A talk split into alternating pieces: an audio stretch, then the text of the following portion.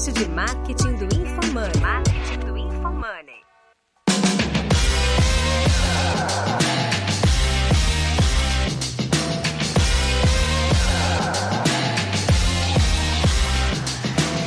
Aqui é arroba Lippert, minha expectativa para esse podcast é ajudar os clientes a dimensionar o seu orçamento de marketing. Aqui é arroba Guilherme Underline Lippert e a minha expectativa é ter um framework sobre quanto investir em marketing a partir de agora. Que é o arroba Fernando Miranda 777 e minha expectativa é descobrir quanto as outras áreas estão investindo para faturar um milhão. Vai que eu troco e paro de vender infoproduto, né? Nunca se sabe. Boa. Neste episódio de Roy Hunters, Denner, Guilherme Lippert e Fernando Miranda falam sobre como investir em mídia paga e como você pode atingir um milhão de faturamento com marketing digital. Entenda a importância de ter um planejamento de mídia, controlar os seus custos para aumentar a eficiência das suas campanhas.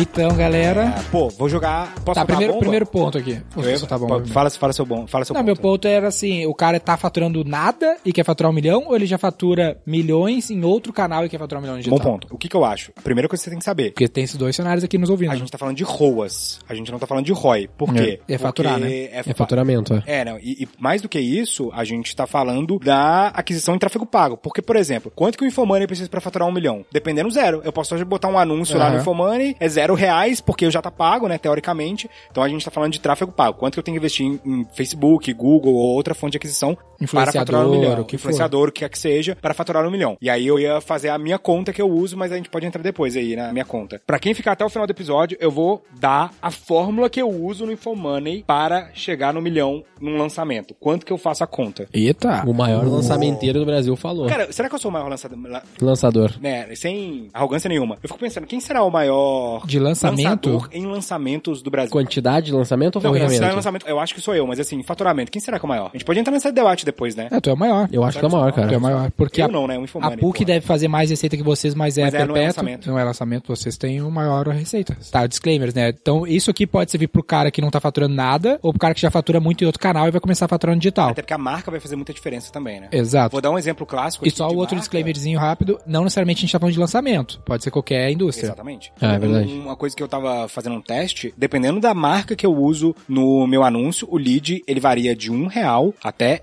16. Ah, no- total. na mesma campanha. Marca tu Então- diz de expert? Não, não, a marca mesmo. Se eu uso a marca, porque dentro da XP a gente tem várias marcas, né? Hum, tem tipo a XP, Clear. tem a Xpeed, tem a Clear, tem o Infomoney. Algumas marcas eu consigo reduzir exponencialmente o lead, porque aquela marca já tá no imaginário da pessoa. E aí quando eu uso o público certo, então se eu tô fazendo um anúncio de XP, para um público XP, a chance da pessoa clicar é muito maior. Se eu tô fazendo um, um anúncio de Infomoney para alguém que é leitor do Infomoney, fica muito mais barato. Se eu pego a V4 e faço pro Infomoney, o custo vai aumentar porque a pessoa ainda não conhece a V4. Então esse também é um disclaimer importante. Por isso que tu gasta com artista às vezes, né? Porque tu tá botando o Exato. rosto conhecido ali pra E reduzir. chama atenção, se você tem alguma simpatia, tem um gatilho mental que é o gatilho da familiaridade. né? Aquela menina agora do Big Brother botou um livro, falou de um livro, virou best-seller. Exatamente. Na hora. Porque tem uma coisa de familiaridade. Você tende a gostar daquilo que você vê muitas vezes. Você tá É. todo dia vendo a cara da A gente chama de viés da Qual é mera o nome dela? exposição. Juliette. Juliette. Da Juliette, claramente você vai acreditar mais no que ela tá falando, entendeu? Diz que a pessoa. Eu, eu não sei de onde que eu tirei essa teoria, mas eu tenho quase certeza que foi de algum livro, que a pessoa tem que ver você sete vezes antes de tomar uma decisão de compra, né? Caramba, específico, hein?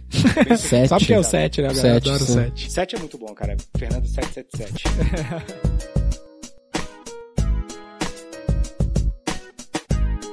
Eu tô muito acostumado a definir o meu o investimento depois que eu já investi alguma coisa e que eu já comecei Eu a faturar. diria exatamente, é exatamente isso que eu ia falar, que tipo, a primeira coisa que tu tem que fazer é ter o teu próprio número. Porque não adianta eu falar assim, ah, na Infomoney investiu 100 mil, faço Mas isso é uma coisa que me frustra. Porque assim, sempre que eu perguntava assim, quanto que é o custo por lead de vocês? Aí o pessoal assim, ah, não preocupa com isso não, porque cada um Tu vai tem ter que descobrir o teu custo por lead. Por que que acontece? Se eu sei que o cara tá pagando um custo por lead baratíssimo, eu quero pelo menos entender o que, que ele tá fazendo. É Sabe o a que que eu marca vou dele? fazer? É Eu o vou- nicho? Sabe o que eu vou fazer? Eu vou fazer um catálogo de qual é o custo por lead por setor. Aí Sabe sim, quem me isso é pediu isso? É um benchmark. A, Smart, um a Smart me pediu isso. né, Mas eles Pediram por setor? Sim. Não sei se foi a Smart agora, mas algum cliente me pediu isso, não lembro agora. Que ele falou assim: ah, tu não tem um benchmarking de custo por lead, de custo por venda, É. de CAC, do que for gente da, que fazer desse isso. setor. Isso é útil. Porque o cara pergunta, eu tenho sempre essa resposta, que é, ah, depende, foda-se, tem que descobrir o teu. Mas eu entendo que é faz sentido. É frustrante pra caralho. Porque mas é a melhor 50 resposta reais também. Fala assim, mas assim, às vezes o cara Mas tá eu pagando tenho a- 50 reais um lead, eu falo, esse lead tá caro. Não sei qual que é seu nicho, mas ele fala que esse lead tá caro. Se for um lead de e-mail, entendeu? E dependendo da sua oferta, porque você pode melhorar a oferta, entendeu? É que, É que esse depende o do foda. lead. Claro, Se é claro. lead Mas de depende- conteúdo, tá caro. Exato, Se é lead lead de de compra, é o meu lead é Como eu 200 faço reais. Um lançamento. Não, mas aí eu tô fazendo lead de lançamento, né? É, então, sim. pra conteúdo tá caro. A gente tem que pensar em como que divide esses custos, tá ligado? Porque às Aí vezes que tá, eu posso... pra resumir, que se a gente vai estar indo muito longe, o cara nem sabe que a Nem entendeu. sabe que é lead. Ele nem sabe que é lead, nem se Ó, perde. tipo, qual é a conta? Pensa assim, eu quero faturar um milhão, beleza. Qual que é a minha margem de contribuição? Essa é a conta que tu tem que fazer. Ah, minha margem de contribuição, o que é margem de contribuição? O meu lucro bruto. Quanto que sobra, qual é os meus custos de venda, vamos dizer que meu imposto, vou pagar X% por meio de pagamento, e vai sobrar, cara, 50%. É o que sobra pra contribuir com os custos fixos, É, né? Sobrou 500 mil reais. Ou seja, o máximo que tu pode gastar pra não perder dinheiro é os teus 500 mil reais pra fazer um milhão. Então essa é o teu teto. Tudo abaixo dali começa a ser lucro, né? O delta ali começa a ser lucro. O ideal benchmark de mercado é que tu investiria uns 100 mil. Se esse fosse tua margem de 10 pra contribuição. 1, você tá falando. Não, 1 pra 5 em relação ao teu lucro bruto. Entendi. Então, porque na daí muda você muito vai a realidade. 500 mil na produção, mais 100 mil pra aquisição do cliente, 400 mil é lucro. Hum... 400 mil na produção, tá falando Isso, custo 500 fixo. mil na produção. 500 mil na produção, mais No 100 custo mil venda. aquisição, É. sobre 400 mil Mas que a é- principal variável é a margem de contribuição, porque pros mesmos 1 milhão, se a tua margem for 300, é outra história. Se a tua margem for 30%. Por Sim, isso que é a claro. margem de contribuição que dita o jogo, sacou? Tipo, qual é a graça dos infoprodutor que a galera conhece muito falando de marketing? Eles têm uma margem muito alta, Você escala muito fácil. assim. tu pode botar muita mídia, entendeu? Pra fazer os mesmos Por isso que quando milhão, você entra no Instagram, amiguinho, só aparece infoprodutor. Porque pro mesmo milhão, o infoprodutor tem 70% de margem de contribuição, ele pode botar, cara, 500 mil reais de mídia. Ele praticamente só paga o imposto, na real, né? Exatamente. É o imposto E a agora- taxa? da Agora da pensa o varejista, a indústria, que a margem do cara é 20, 30. Então, pro mesmo milhão, o cara não pode nem chegar perto de 100 mil de investimento. Qual que é a margem de contribuição da indústria normalmente? Na média de todos os mercados é 30%. Média, média de mercado é 30%. Então, por exemplo, se a gente fosse falar, pessoal aí que tá pra um milhão são 300 mil. 300 mil que o cara gasta? Que o cara deixa de margem. Que o cara sobra, de lucro sobra, bruto. né? Mas quanto que ele gasta pra faturar um milhão? Aí, é outra história. Aí fodeu. Então, mas essa que é a pergunta que eu quero te fazer. Aí a média, o considerado saudável é 100 mil. Porque daí ele tem um ROI 3, entendeu? Fez três vezes aquele investimento. Pra serviço também? Ou pra... Achei que você tá falando de... de... No geral, né? Esse é geral. Ah, esse geral. Ah, Inclusive serviço. inclusive serviço. Três vezes. Mas ele considera também LTV, que daí é outra história, né? Que aí é CAC versus LTV, Porque tu na poderia real. gastar os 300, se fosse 30%, tu podia gastar os 300, se fosse um primeiro cliente, se tu tem produto que tem recorrência. É, se for CAC, né? Se tu estiver trazendo É, uma então, aquisição de eu, eu, eu sei de casos, por exemplo, revista de antigamente de assinar, que o cara tomava prejuízo nos dois primeiros anos porque a pessoa ia ficar 20 anos na assinatura. Ah, então sim. ele não tinha problema em tomar prejuízo porque ele sabia que a pessoa ia ficar no prazo. Hoje em dia, no mercado de infoproduto, você busca o ROI no curtíssimo prazo porque a, a compra... Mas isso é um- uma coisa de mercado de educação, tá? O mercado de educação, ele não é um mercado muito recorrente. Ele tem uma recorrência que termina. Você pagou a escola dos seus filhos até eles formarem e nunca mais você vai comprar nada daquela escola. Você pagou sua faculdade, provavelmente você não vai pagar mais nada daquela faculdade. Você comprou um curso, você vai querer o conhecimento daquele curso, você vai embora pra casa e acabou.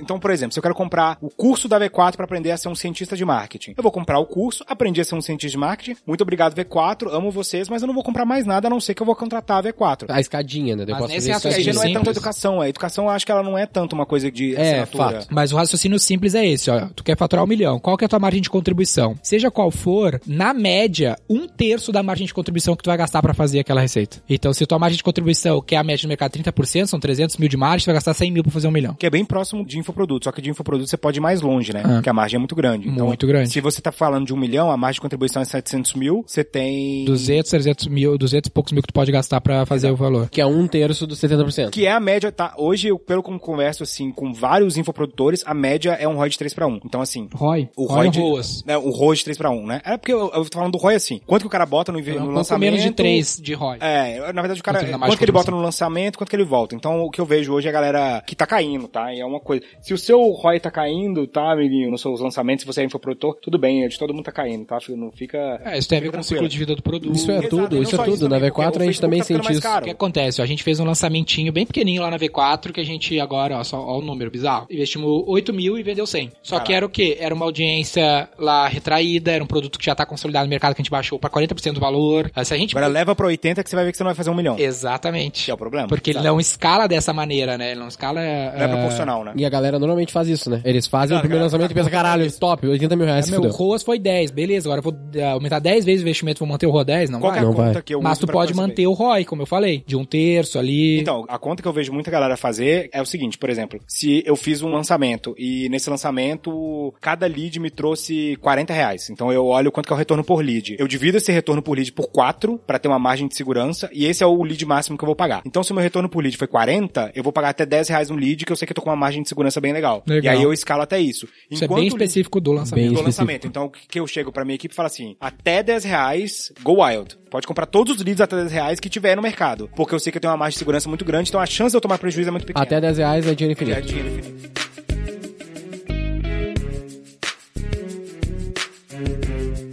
Eu tenho uma de outra indústria. Indústrias que vendem com inside sales, que é tipo indústria, B2B, serviço complexo que nem o nosso. Explica o que é Inside Sales. Inside sales é que tem um telemarketing. Quando Time você de vendas, né? Time de e vendas. depois você vai entrar em contato pra Vai entrar e vai desenrolar o papo no telefone, uma demo, uma videocall. O que, que a gente olha? A gente não olha pro lead tanto e nem pro CAC. O que acontece? Especialmente CAC, o lead B2B, ele tem uma curva de conversão. Então, o dinheiro que eu tô investindo hoje em mídia só vai voltar em venda daqui dois meses, às vezes, três meses. Aí fudeu, né? Aí o que, que tu consegue olhar no curto prazo? Pra SQL, que é o Sales Qualified Lead. Quanto me custou esse lead qualificado? Porque eu consigo qualificar o lead em 24 horas, saber se ele é bom. E eu sei que a cada três leads na média, eu vou ter uma venda. Receita previsível Então tu sabe que eu total posso aí. pagar X no SQL. É, se o meu CAC máximo é mil reais, eu vou poder pagar 250, 200, 300 reais pra ter um SQL. Aí tu vai ter que ver qual é a tua taxa de conversão de leads em leads qualificados. E isso é importante de medir, né? Que eu vejo muita gente que não mede isso. Pô, de quantas ligações, quantos viram reuniões, quantas reuniões viram clientes. Mas isso eu ia perguntar pra ti, porque se tu pega lá, tá, 40 reais é o que tu ganha por lead, tu divide por 4, 10 reais é o teu custo máximo. Tu não cria um incentivo, às vezes, ruim, um incentivo errado de eu gerar qualquer lead? E foda-se, mais barato possível. Eu tenho um público que eu tô atingindo ali. Normalmente a mensagem tá feita pra aquele público. Conteúdo define Se a audiência. pessoa não clicou ali, ela tem interesse naquele conteúdo. Entendeu? Então, Conteúdo define audiência. Exato. entendeu? Se eu chego e falo assim, procuro traders acima de 35 anos que já tenham feito uma operação na prática. Cara, eu sei que esse cara é meu público. Esse é o meu conteúdo que tá indo pra rua. Eu não faço conteúdo assim, clique aqui e ganhe prêmios. É. Aí eu teria o menor lead possível, mas não valeria a pena. É, então, assim, exato. Eu não, não tava nem mensagem. pensando na, na mensagem, eu tava pensando na segmentação mesmo. Muita gente faz taxa B de criativo. Eu Mas faço taxa mesmo- B de público também. mesmo se tu Às vezes aberto. mulheres com 20 anos vão comprar pra caramba, entendeu? E aí a gente para de comprar lead e começa a comprar cliente quando eu faço um anúncio mais assertivo. Porque se eu sei que eu tô comprando traders que já fizeram uma operação na prática, a probabilidade desse cara ter interesse no meu conteúdo é muito maior. Muito entendeu? grande. Então é isso. Agora, quais são os meus criativos que vão melhor hoje? São os ultra segmentados. E também, provavelmente, são os melhores de compra também. Então você chega ali e fala assim, pô, se eu procuro traders com mais de 35 anos, é porque antes eu fiz uma pesquisa sabendo que os meus compradores são traders com mais de 35 anos. E eu já segmento no Facebook. Você ganha duas vezes. Você ganha com o cara falando, olha, esse aqui sou eu, trader com mais de 35 anos que já fez uma operação, sou eu. E o cara também você ganha porque eu tô procurando aquela pessoa, entendeu? Sim, top. Muito bom, muito bom.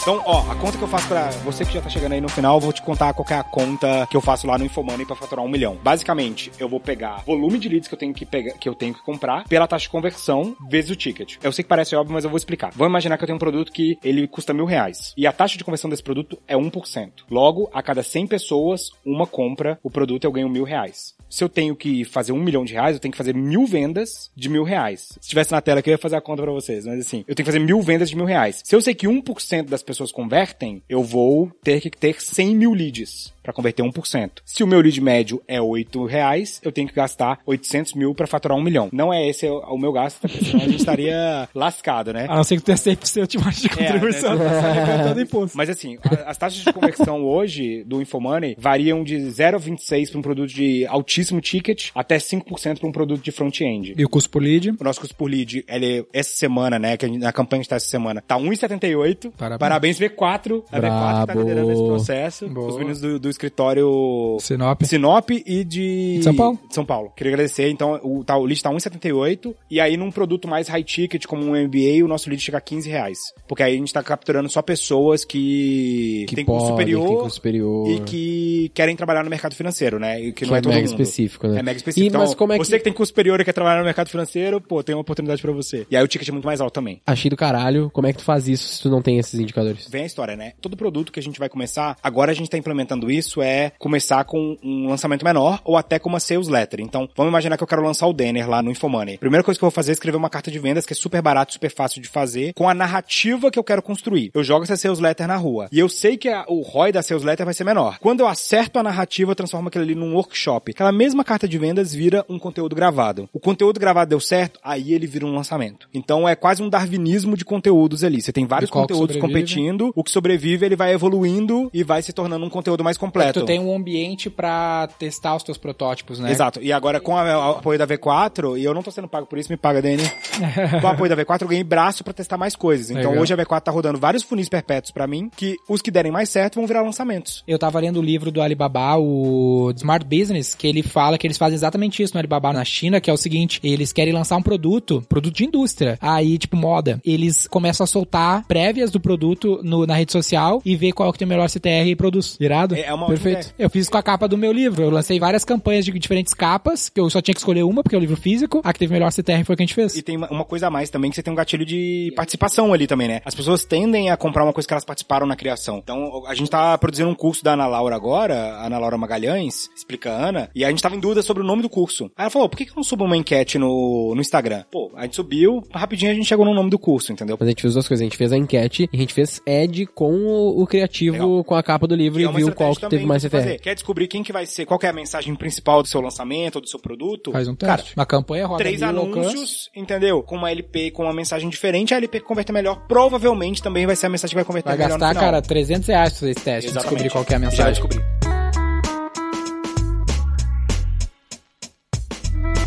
Aí, seguinte, pra fechar, então, finalizar. Como, o que, que a gente responderia, sabendo de tudo isso, o que, a gente responderia pro cara que pergunta, ah, quantos por cento do meu faturamento eu tenho que investir? Um terço da margem de contribuição, Um terço da tua margem de contribuição. pelo menos. Ou um quarto do lead. Ou um quarto do lead. Do retorno boa, do boa, faz todo sentido. E só pra um outro ponto que a gente até fala com aquele nosso grande cliente, que a gente cita várias vezes, né, que é a questão da lógica do investimento de marketing. Que o cara, às vezes, ele pensa no investimento de marketing com É, base no que ele faturou. Matricial, que eles falam, é orçamento matricial, que é tipo assim, o cara pega, ah, eu faturei um bi ano passado, vou investir 1% em marketing. Ao invés dele fazer o contrário, quanto eu quero faturar? Eu quero faturar 3 bi. Então, quanto que eu preciso investir em marketing? A cada lead me custa X, aí ele faz a engenharia reversa da meta. Se a minha meta é fazer 10 bi, eu vou fazer, ah, quanto me custa um lead pra fazer uma venda? Aí ele vai descobrir que ele tem que investir E eu vou dar um exemplo do porquê Nunca que isso é. pensa assim, ah, vou botar X% do que eu faturei. E aí, falando por que, que eu acho isso ruim, eu, eu não gosto muito de trabalhar dessa maneira, e eu, eu tô trabalhando mais assim ultimamente por conta dos clientes que eu venho lidando, é que tu começa a criar incentivos diferentes. Tipo assim, ao invés de eu ter um incentivo de vamos faturar, vamos investir o dobro pra faturar, sei lá, 75% mais, vamos dizer assim, 50% mais, o que for, eu tenho um incentivo de vamos aproveitar melhor o mesmo investimento. Porque não tem mais dinheiro, tá ligado? Eu tenho 200 mil pra botar lá e não tem mais como botar, porque já tá definido o orçamento. Então, o Isso é máximo péssimo. que eu posso tá fazer é tipo assim. um retorno super bom e... É, o máximo é que eu posso se tivesse fazer. um investimento Não, que se eu dá um gastar mil reais a absurdo, mais, é um erro. Você não pode colocar uma máquina de imprimir dinheiro que você não pode colocar mais dinheiro. Eu tenho ROAS 28 nesse projeto. ROI na casa de 10, mano. Eu vou pra praia e você fica tocando meu... meu...